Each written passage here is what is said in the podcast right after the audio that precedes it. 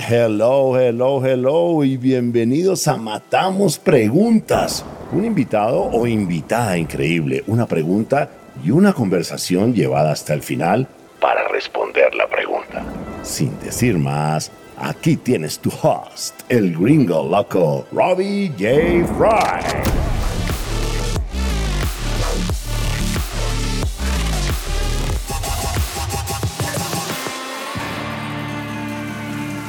Hola, hola, hola, ¿cómo estás? Bienvenidos a Matamos Preguntas. Mi invitado es Pedro Barras Brusone, founder at Gret y CMO at Rock Truck.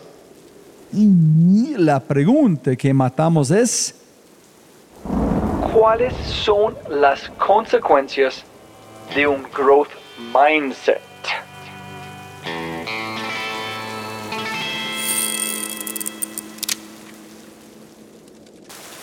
Pero antes de arrancar, ayúdame a multiplicar el impacto.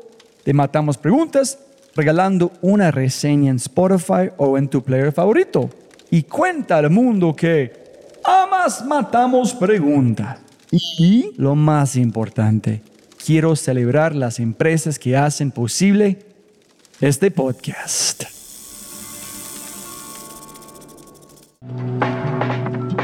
Voy a decirte una palabra y quiero que pienses en las primeras palabras que te vienen a la mente al escucharla. Y la palabra es abogados. Estoy dispuesto a apostar que las palabras que imaginas no son tan positivas. Sin embargo, son súper, súper importantes y especialmente si tienes una startup. ¿Por qué? Escuche bien el 28% de todas las startups fracasan debido a algo legal. Uf, esto también me sorprendió. Por eso tuve que saber más cuando escuché acerca de Philo. Abogados que sí, sí saben de startups.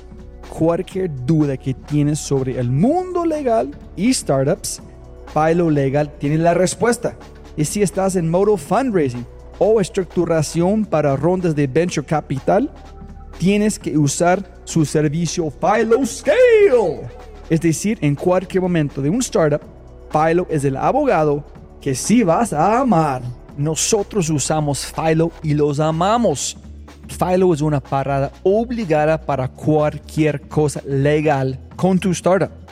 Corta la corbata y visita a las personas que hacen el mundo legal más humano haciendo clic en el link philo.co o philoscale.co para temas de fundraising. Philo, baby! Y con ese dicho, matemos preguntas. Pedro, siempre gana más plata, no más tiempo. Muchas gracias por su tiempo. Bienvenido a Matamos Preguntas. Pedro, esa es una pregunta complicada porque la gente siempre habla de growth mindset, pero solamente upside no downside, no consecuencias. Entonces, mi pregunta es, ¿cuáles son las consecuencias de un growth mindset? Por favor. Para mí, la mentalidad relacionada con el crecimiento finalmente radica en, primer lugar, darte cuenta por buenas o malas experiencias, dependiendo de cómo haya sido finalmente tu caso, el que eres distinto al resto. Me explico. Yo soy psicólogo de profesión. Yo no tengo nada que ver en la industria en la que he estado. Yo he estado en la industria de venture capital, logística, supply chain, software y no tiene absolutamente nada que ver con mi background y me di cuenta de eso de manera temprana. Trabajé y en ese momento, cuando me puse a trabajar, mi familia en verdad no tenía mucho dinero, teníamos complicaciones y tuve que trabajar, simplemente. Pero fui muy, muy, muy infeliz durante ese año que logré trabajar en ese momento. Y no era tan solo porque el trabajo no me gustara, sino porque era algo que me hacía mucha falta, cosas distintas. Pero siempre supe desde el inicio en que entré a ese trabajo que no quería ese trabajo, pero tenía que tomarlo porque no tenía otra posibilidad. Y por otro lado, siempre supe que era como, ok, yo voy a ahorrar porque en algún momento voy a renunciar, no sé cuándo, no sé cuánto voy a aguantar y cuando eso pase, necesito lo que pueda de ahorro para poder hacer ese algo. Eso era al final lo que digo que es ese momento de, ajá, que es, ok, las cosas que a la mayoría le hacen feliz, la dejan y las ponen estables, para a mí en lo absoluto me llena. Entonces, cuando veo que la gente es feliz, por ejemplo, o gran mayoría de la gente es feliz teniendo un trabajo, sabiendo que va a ganar X dinero a final de mes, sabiendo a ciencia cierta de que va a poder comprar una casa en cierto periodo de tiempo, sabe a ciencia cierta que va a poder comprar un auto en cierto periodo, y eso efectivamente es algo que la mayoría desea y la mayoría se queda ahí.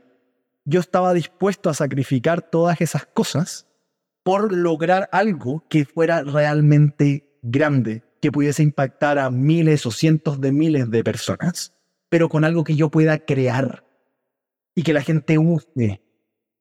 Entonces, eso finalmente para mí es como el punto en donde empiezas tu crecimiento tanto empresarial como personal, porque eso finalmente te da el combustible para decir, ok, pase lo que tenga que pasar en tu contexto, voy a crear algo y ese algo, aunque me tome años, finalmente voy a hacer que impacte a la mayor cantidad de personas de manera positiva posible.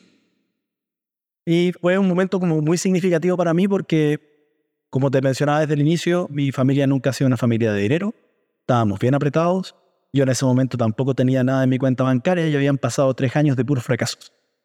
Entonces, literalmente me sentía absolutamente destrozado, muy frustrado y también pensando como esos grandes sueños que yo tenía de poder crear algo e impactar a gente, ¿de verdad son para mí? ¿Podré yo lograr acaso eso? Porque veo que otra gente lo puede lograr. Son pocas. Pero veo que otros lo pueden lograr, quizás yo no estoy hecho para eso. Y en ese momento fue cuando empecé a crear mis primeros emprendimientos que tuvieron un poquito más de sentido. Y en donde empecé a crecer de verdad de manera empresarial y también a modo personal. ¿Cuál fue la diferencia en este momento? ¿Qué cambió? Menos de experiencia. ¿Algo cambió de growth mindset? ¿Es donde mindset fijo de mindset de crecimiento o qué? Así es. En ese momento es finalmente un momento de quiebre. Es decir, el momento de quiebre es cuando tú dices, ok, estoy básicamente en el barro, estoy sin nada, sin plata, frustrado, dudando de ti si es que finalmente vas a poder lograr eso que te propusiste en tu cabeza que era súper grande y ese es el momento en donde muchos renuncian y en donde algunos siguen. No es tan romántico como parece, porque claro, uno dice, no, yo seguí y creé cosas, pero no es tan así. En verdad, la pasas muy mal, porque tienes que salir de un hoyo gigantesco, económico, personal, familiar, en donde toda tu familia finalmente dice como, oye, y si es que retomas un poco tu línea, donde tu pareja te dice, sabes que ya no, o sea, no podemos seguir, tú estás como muy enfrascado en hacer esto posible, pero en verdad no te está dando resultado, mejor toma otro camino. Tus amigos también empiezas a ver finalmente que han crecido mucho más que tú, es decir, algunos tienen en ese, en ese mismo momento que tú vives en la casa de tus papás sin dinero o sin nada porque finalmente lo tiraste todo por el traste durante años, ves que tienen su casa, ves que compraron un auto, ves que tienen familia, ves que tienen hijos.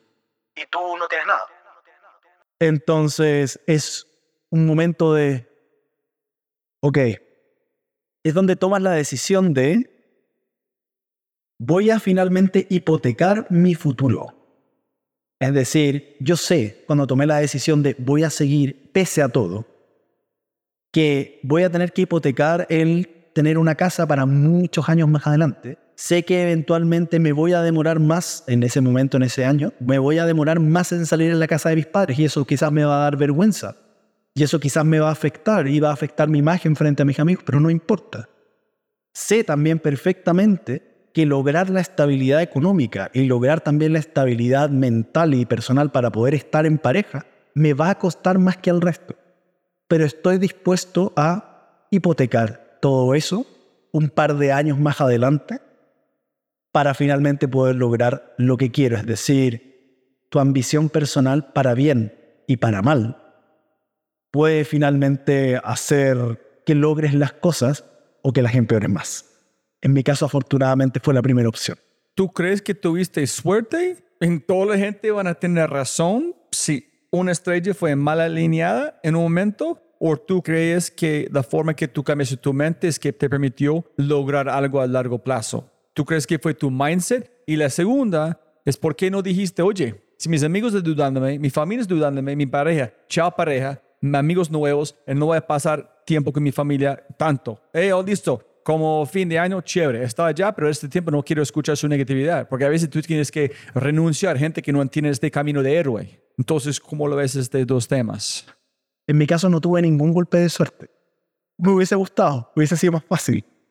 Pero yo creo que fue mucho más el mindset de pase lo que pase, esto finalmente lo voy a conseguir. Es decir, según mi filosofía de Ratatouille, según Anton Ego, la frase final de Ratatouille es, no todos pueden llegar a ser un gran cocinero, pero un cocinero puede venir de cualquier lado. Esa es como la filosofía final.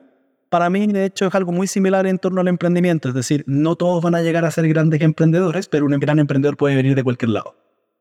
Entonces, yo creo que eso es un poco más lo que pasó en mi caso no tenía el contexto, al igual que el protagonista de la película, pero pese a eso sí tenía un hambre absoluto de poder llegar a hacer algo. Entonces, considerando eso, yo creo que fue más mindset. Ahora, ¿por qué no cortar lazos finalmente con amigos, familia y todo lo que te relacione con negatividad?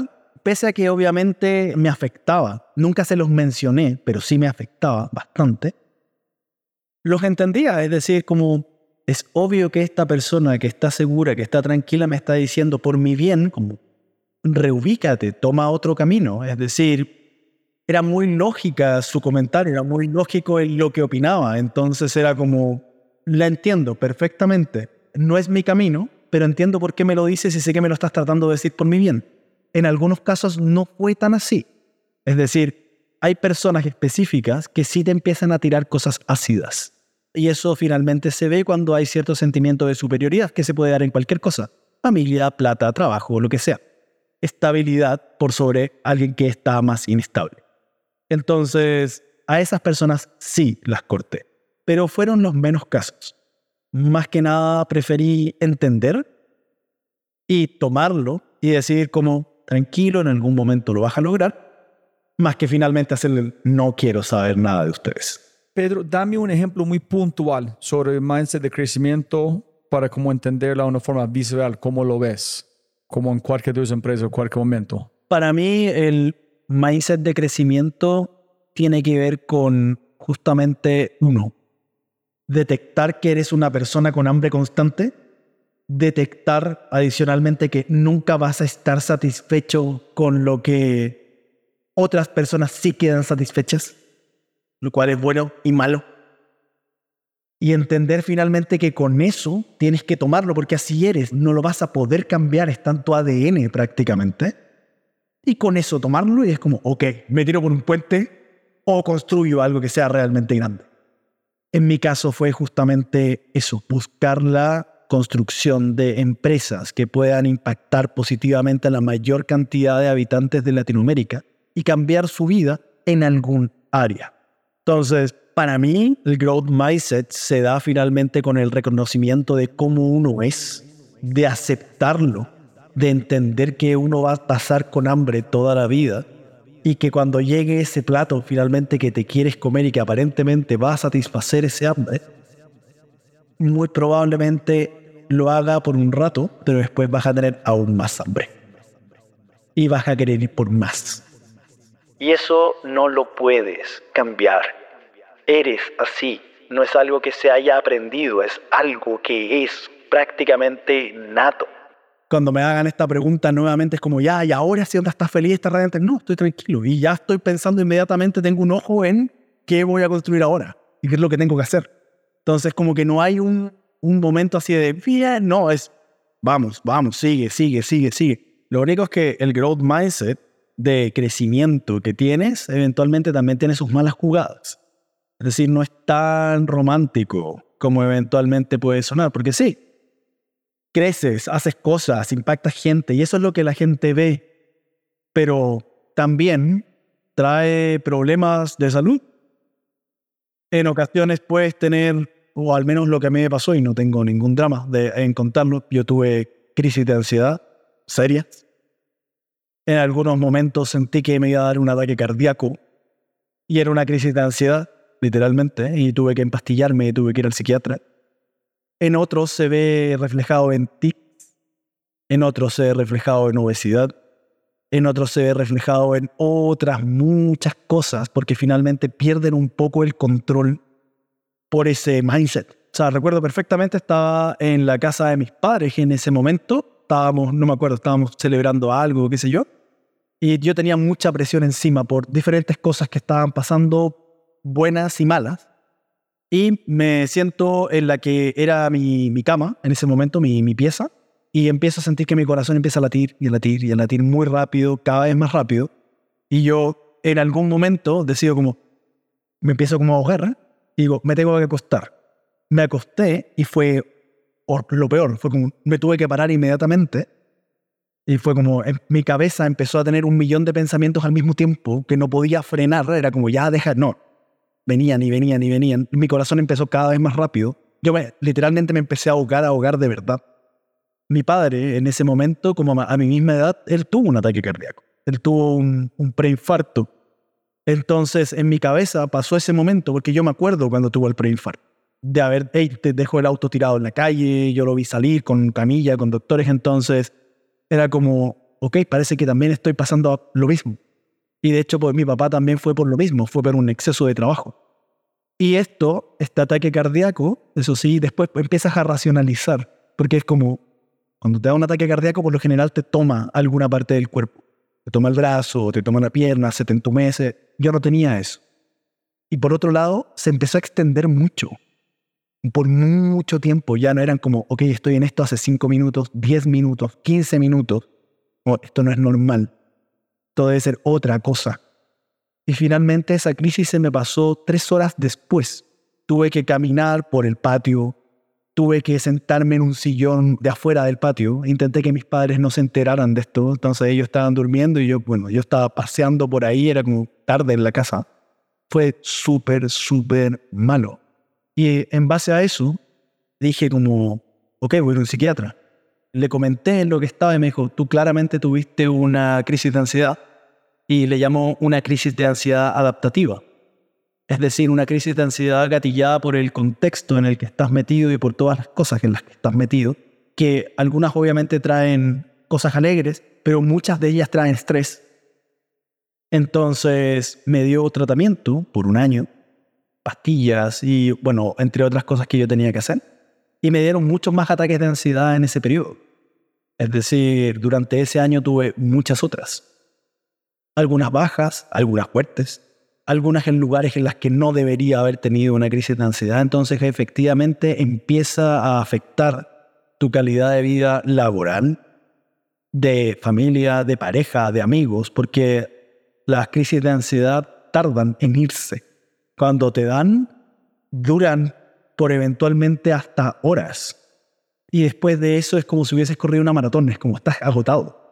Entonces, claro, te limita mucho por otro lado, también las pastillas tienen efectos secundarios que tampoco son tan agradables en algunas áreas.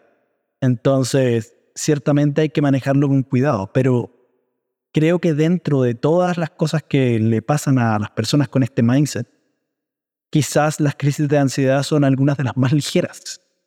Yo conozco a muchas personas, socios, que tienen tics, tics en los ojos, tics en la cara, o que tienen eventualmente parálisis semiparálisis en algunas partes, u otras que también tienen problemas cardíacos serios.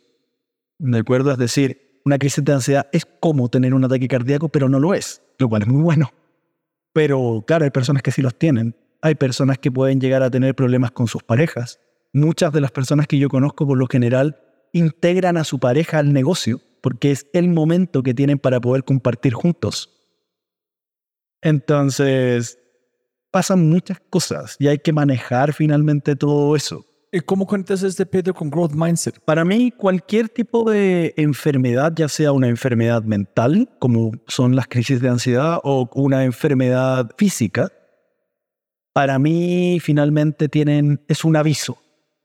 Es un aviso de, hey, te está pasando la cuenta, finalmente tu estilo de vida y el cómo estás pensando y evalúas las cosas y ese tan alto crecimiento que tú quieres y todas esas construcciones que quieres hacer y todos esos temas que quieres aprender, hay que también mesurarlo.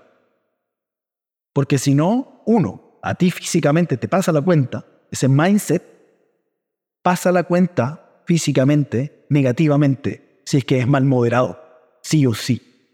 Y eso lo vas a ver y vas a ver las consecuencias y las vas a sentir.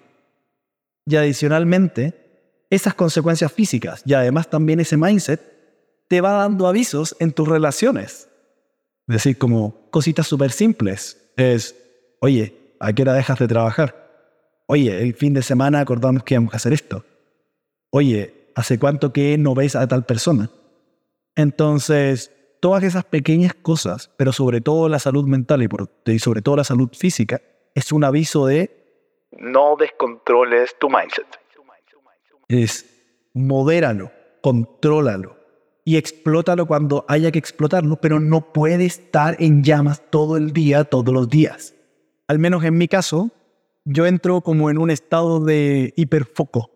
Cada persona tiene que identificar el cómo es. Para mí es, entro en un estado donde no existe absolutamente nada más y puedo ser extremadamente productivo y creativo y puedo hacer un millón de cosas, entonces puede ser a las 9 de la noche, 11 de la noche o lo que sea, es como, le tengo que sacar el jugo. Porque sé que en estas 4 o 5 horas en el que estoy así, puedo ser una persona ejército. Yo finalmente en ese momento valgo por 100 personas. Entonces, tengo que aprovecharlo. Y eso la gente que te rodea también lo sabe. Como esto eventualmente va a pasar, ok, y te conocen y te dan la venia, dale, pero eso después también te da ventajas, porque es, hice lo que, en esas horas hice lo que podría haber hecho 100 personas en este momento. Entonces, puedo utilizar sabiamente otros momentos, otros días, para, ok, hice mucho el otro día, este día me voy a dar el permiso de tener estas horas para mí, para mi pareja, para mi familia o simplemente para estar tirado en el pasto o una plaza. Listo, eso es. Muchísimas gracias, Robbie. De verdad, genial hablar contigo. Si te gozaste este podcast y te gustaría escuchar más, ojalá que sí, por favor, déjame saber qué invitados, qué temas y qué preguntas te gustaría que matemos. Déjame un mensaje aquí, sí, en Spotify o en cualquiera de mis redes sociales usando arroba Fry. Y también, si quieres la versión extendida de este podcast, debes ser un miembro de Quinto y puedes encontrar todo en quinto.ai, k i n n t -O Muchas gracias por escuchar y siempre puedes ganar más plata, pero no más tiempo. Chau, chau, chau.